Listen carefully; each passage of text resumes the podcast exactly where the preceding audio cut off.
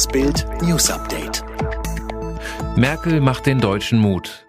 Kanzlerin Merkel spricht den Deutschen Mut zu. Wir haben ein großes Stück des Weges zurückgelegt, sagte Merkel in ihrem am Samstagmorgen veröffentlichten gut fünfminütigen Videopodcast zur Corona-Krise.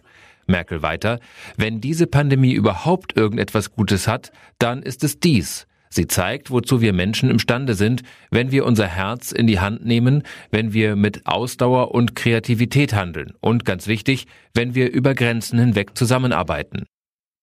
Impfstoffzulassung im Dezember. Es sind nur noch gut zwei Wochen. Bundesgesundheitsminister Jens Spahn geht nach jetzigem Stand davon aus, dass der erste Anti-Corona-Impfstoff Mitte Dezember zugelassen wird. Insgesamt hat Deutschland sich gut 300 Millionen Impfstoffdosen von unterschiedlichen Herstellern gesichert. Man wolle auf Nummer sicher gehen und nicht nur auf einen Impfstoffkandidaten setzen, so Spahn. Mann in Bayern an Bushaltestelle getötet.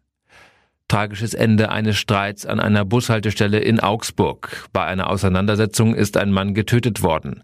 Der 28-Jährige ist nach ersten Erkenntnissen mit einem vorbeikommenden Paar in Streit geraten und dabei schwer verletzt worden. Er starb noch am Tatort. Am frühen Samstagmorgen nahm die Polizei das dringend tatverdächtige Paar fest. Es handelt sich um eine 19-Jährige und einen 27-Jährigen. Die beiden Deutschen sollen am Sonntag einem Haftrichter vorgeführt werden. Der Vorwurf lautet Totschlag. Neuer Job für Giffey.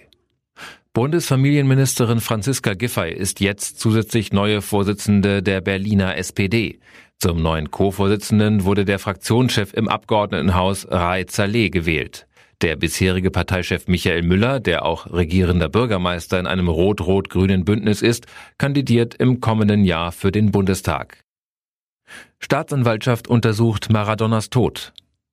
Neue Erkenntnisse zum Tod der Fußballlegende. Ermittlungen haben ergeben, dass der argentinische Fußballstar Diego Maradona zuletzt von seinem Pfleger lebend gesehen wurde. Gegen 6.30 Uhr am Mittwochmorgen habe dieser sich versichert, dass Maradona geschlafen und normal geatmet habe, hieß es in einer am Freitag veröffentlichten Mitteilung der Staatsanwaltschaft.